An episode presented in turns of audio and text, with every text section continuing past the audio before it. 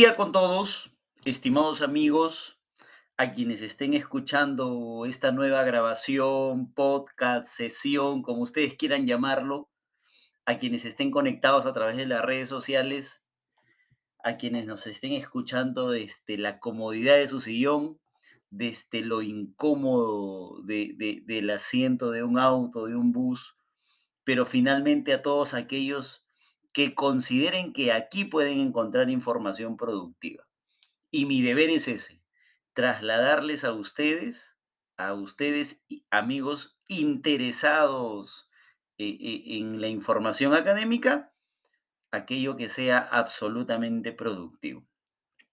Así que miren, bienvenidos todos, pónganse cómodos en la medida de lo posible, que les quiero hablar hoy día de un tema que me tiene absolutamente sorprendido, demasiado sorprendido. Y es una noticia que no estoy seguro dónde empezó, ¿ya? Les voy a ser bien sincero. Pero se generó un escándalo y si ustedes no lo sabían, hoy se van a sorprender eh, de lo, de, de lo que puede pasar cuando funcionarios no cumplen con su labor. ¿sí? Es un escándalo lo que yo les voy a contar y que está relacionado al levantamiento del secreto de las comunicaciones. A ver, para hacerla cortita, les voy a contar la historia primero, ¿sí? Vamos a ir por partes, porque yo quiero contarles la historia, el hecho, el escándalo, la comidilla, lo que ha pasado. Y claro, como corresponde a nosotros, más que chisme, necesitamos un análisis académico. Entonces, les voy a contar la historia que nos lleva al análisis académico de el título 3 de nuestro Código Procesal Penal, que es el título de búsqueda de pruebas y restricción de derechos, que es algo en lo que me he intentado meter muchísimo en los últimos meses. Como es la vida de sabia, que un día me metí al análisis de este título y luego me llegó un caso para defender y, utilicé justamente este título. Luego me llegaron unas clases en las que también pude exponer sobre el tema y luego viene una noticia en la que me permite este, entender un poquito más cuál era el problema. ¿Ya? Así que, a ver, les voy a contar qué ha pasado. El hecho, el chisme, ¿sí? La carnecita.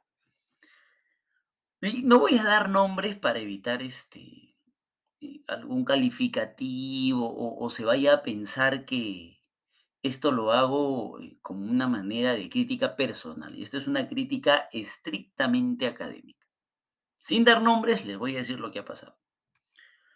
Un fiscal supremo, ojo, ¿ah? un fiscal supremo, no un fiscal provincial, un fiscal superior, eh, un fiscal supremo. ¿Y por qué vale la importancia de esta diferencia del rango? Porque se entiende que a mayor rango, adjunto, provincial, superior, adjunto supremo y fiscal supremo, implican una evolución en el conocimiento primero.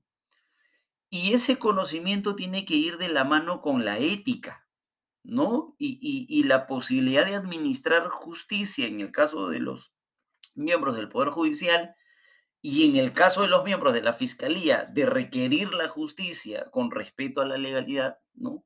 En estándares mucho más altos, ¿sí? Yo siempre he pensado que el sistema es como, es como, una, como una boca, eh, como un triángulo, ¿sí? Como un embudo, ¿sí? Como una boca de embudo, que tiene un espacio ancho para recibir cualquier tipo de información en nuestra primera línea, que por ejemplo es la Policía Nacional y recibe todas las informaciones, todas las quejas, todos los escándalos, pero luego se va cortando. Luego, luego ese embudo se va haciendo más pequeño y no todos los casos van llegando hasta la instancia más final, que es la instancia, se supone, eh, mucho más académica, mucho más este, sofisticada, ¿no? Que sería, empezamos en nuestro primer nivel con la, con la Policía Nacional y terminamos pues con un juez supremo, ¿no? Entonces, o sea, esta diferencia vale muchísimo un fiscal supremo, y me parece que titular todavía, un día decide solicitarle a un juez por, por el mismo rango, decide solicitarle el levantamiento del secreto de las comunicaciones de aproximadamente 20 o 30 personas deben haber sido. 20 o 30 personas. El juez supremo de la investigación preparatoria ante quien se presentó el pedido lo autoriza, ¿ya? Y le dice, sí, te autorizo fiscal el pedido de levantamiento del secreto de las comunicaciones. En honor a la verdad, lo que se había pedido era el registro de las comunicaciones. Amigo, amiga, o amigue, tú, tú que nos estás este, escuchando. Cuando tú hablas por teléfono, eh, existen dos posibilidades cuando se genera una investigación. O que alguien te esté escuchando en vivo y en directo, y sepa y esté eh, no solamente grabando, sino ah, también registrando en papel lo que tú estás hablando. E, eso es lo que se conoce como eh, las escuchas telefónicas, o ya si lo quieren poner más clásico, el chuponeo. O sea, te, te escuchan en ese momento lo que tú estás diciendo. Esa es una posibilidad.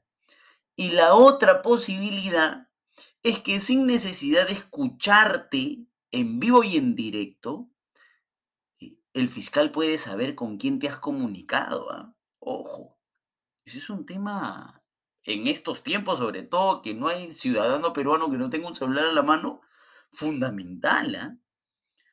¿Por qué? En esa primera opción del chuponeo, te escuchan en tiempo real. Y la segunda opción de con quién te has comunicado, qué llamadas entraron a tu celular, qué llamadas salieron, eh, por cuánto tiempo hablaste, pero además, desde dónde hablaste. Porque tu celular no se conecta a las nubes, ¿no? Se conecta a antenas.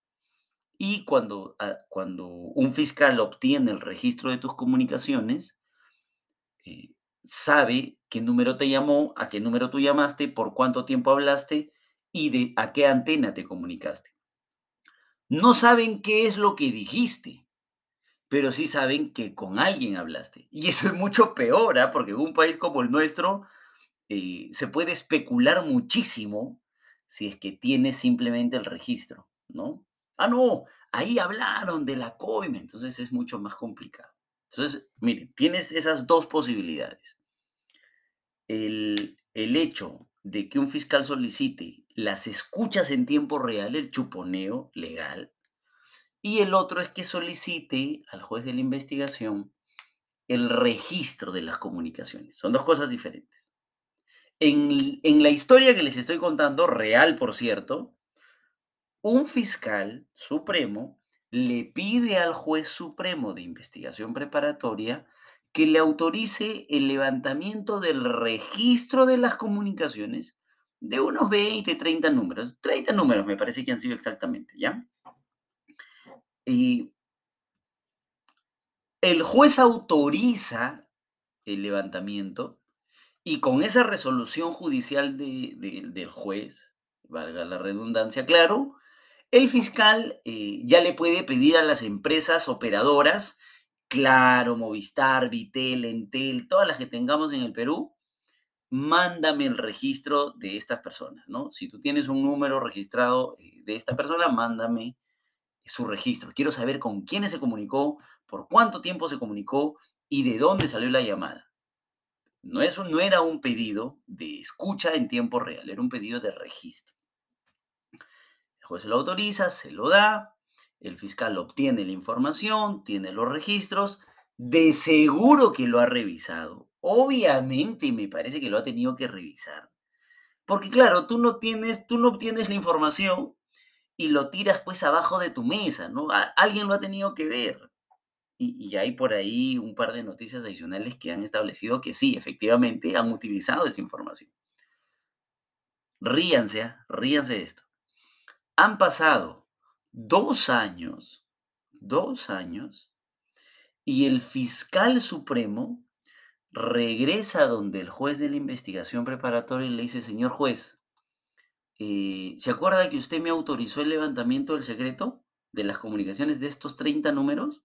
Sí, claro, yo te autoricé. Ya, discúlpeme, fue un error, se lo devuelvo. ¿Cómo, que fue un error? Sí, no, sino que me equivoqué ahí tipeando y, y, este, eran otras personas. Pero acá se lo devuelvo, tranquilo. Y el juez dice, ah, bueno, tráemelo pues. Y se considera un error y listo, se acabó el problema. Ese es el chisme, ¿sí? Ese es el chisme, ese es el escándalo. ¿Por qué es tan, tan escándalo? O sea, ¿por, ¿por qué se genera tanto problema a partir de esto? Porque en la lista de los 30 números que el fiscal le había pedido al juez el levantamiento, se encontraban los nombres de algunos jueces supremos que hoy trabajan en la Corte Suprema, o sea, ni siquiera este, de jueces supremos que ya no están eh, anteriores o, cuestionados, no, no, que trabajan ahorita. Y por si eso no fuera poco, también en la lista de los 30 números estaba el número celular de un miembro de la policía, de la DIVIAC me parece, que trabajaba con ese fiscal. Entonces cualquiera podría suponer que el fiscal quería saber con quién se comunicaba su propia gente, o sea, no confía pero ni en su sombra. Y más escandaloso aún es que este trámite que yo les acabo de contar es secreto. O sea, no toman conocimiento de esto eh, las personas intervenidas, sino que esto no sé cómo de alguna manera se filtró, se conoció y ahí se generó el escándalo. Y cuando le fueron a preguntar a los titulares de esos números, les preguntaron, oye, ¿y usted sabía que habían solicitado el levantamiento? Yo ni enterado. ¿Y sabía que lo habían devuelto? Menos aún. Ahí viene el problema, ¿no? ¿Por qué viene el problema? Porque si eso le hacen a jueces supremos, imagínense a mortales como usted y como yo. Espero que ningún juez supremo me esté escuchando, ¿no? Eh, pero imagínense que, que, eso nos han, que se lo hacen a ellos y por supuesto nos lo pueden hacer a nosotros. Entonces, acá viene el análisis jurídico. Si ustedes tienen su código a la mano, y si no, yo lo voy a leer tranquilos, váyanse directamente al artículo 230 de nuestro Código Procesal Penal. El artículo 230 de nuestro Código Procesal Penal del 2004, que en realidad entró en vigencia en el 2006, regula lo que yo les acabo de comentar dentro del título tercero, búsqueda de las pruebas y restricción de derechos, porque a veces para buscar pruebas hay que restringir derechos, en el 230 la intervención de las comunicaciones y telecomunicaciones. ¿Sí? Eh, y el 230, inciso 1, regula específicamente tres requisitos. O sea, el trámite ha sido correcto. ¿ah? Un fiscal, sea quien sea, supremo o no, puede solicitarle al juez de la investigación preparatoria, en base al artículo 230, inciso 1 de nuestro Código Procesal Penal, el levantamiento del secreto de las comunicaciones. Ya sea, recuerden ustedes, para escuchar en tiempo real, quiero saber ahorita qué está diciendo, o para obtener el registro de sus comunicaciones, que sin saber qué es lo que ha hablado, por lo menos sabemos con quién ha hablado, por cuánto tiempo ha hablado y de dónde se ha comunicado, por lo menos geográficamente, a qué antena se conectó su celular para hacer esa llamada, ¿no? Pero ¿qué dice el 230? Fíjense. El 230 dice, en resumen, ¿ah? eh, que son tres los requisitos para que un fiscal pueda solicitar ese levantamiento del secreto de las comunicaciones. Tres requisitos. El primero es eh, la suficiencia probatoria, porque tú no te vas a poner a escuchar las conversaciones de la gente si no tienes nada en contra de ellos, ¿no? Es, es absolutamente inconcebible.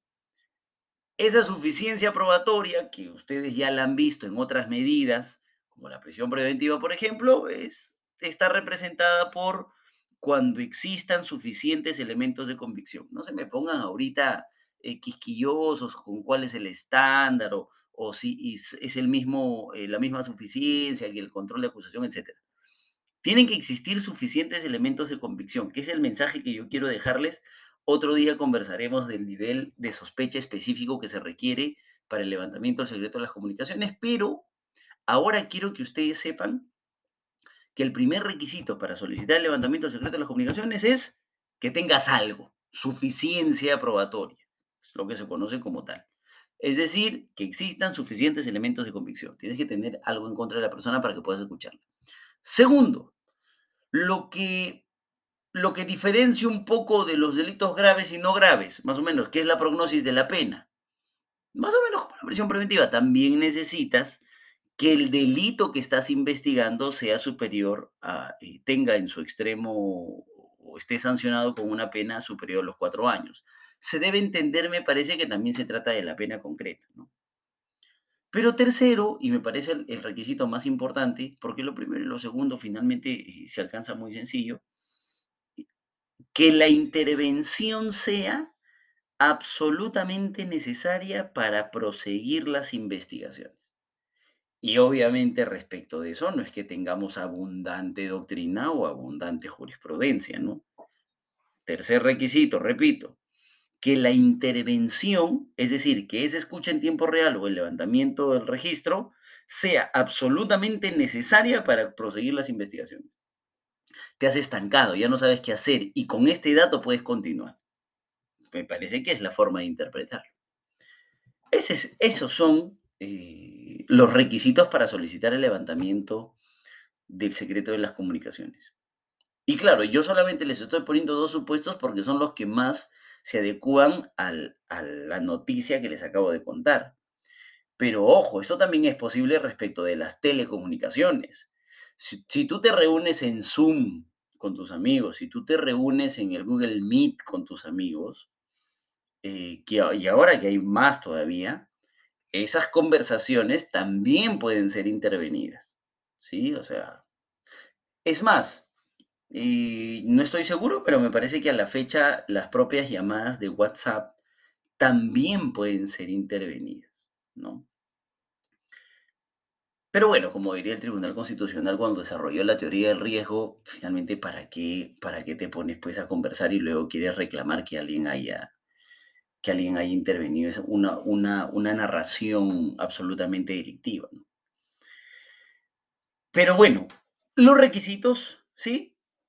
Y en el trámite específico, este trámite es reservado. Es decir, solamente eh, se requiere la presentación de parte de la Fiscalía de un requerimiento, de un pedido de levantamiento del secreto, el análisis del juez sin audiencia, porque eh, tiene sentido, ¿no? Si tú corres traslado, ¿para qué, qué sentido tiene que el juez autorice las escuchas si ya le avisaste que lo vas a escuchar, obviamente, ¿no? O incluso el propio levantamiento, porque finalmente este, deja de hablar por teléfono, ¿no? Eso no lo voy a discutir ahorita. Pero el trámite es ese, el fiscal requiere y el juez en la soledad de su despacho resuelve. Ese, ese es el camino. El juez, una vez que resuelve, emite su resolución judicial autoritativa el fiscal con esa resolución judicial autoritativa puede recabar la información de las diferentes operadoras, si en el caso del levantamiento del registro o en el caso de las escuchas, eh, la Policía Nacional en coordinación con esas operadoras hacen las intervenciones y te escuchan absolutamente todo. En el trámite hay algunos eh, criterios también que deben respetarse, ¿no?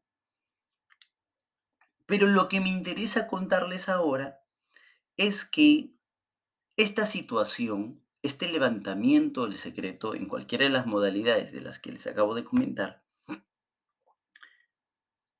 no son informadas al investigado o al intervenido hasta que se acaba.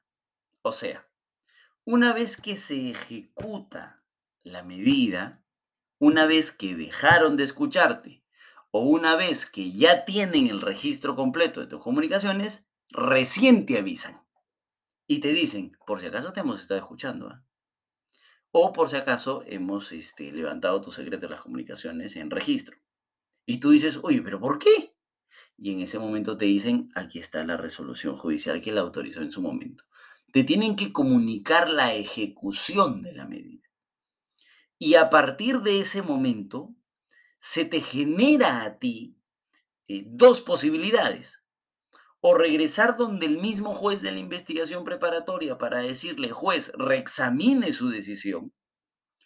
O interponer un recurso de apelación para que el superior pueda revisar si es que la autorización estuvo bien dada o no.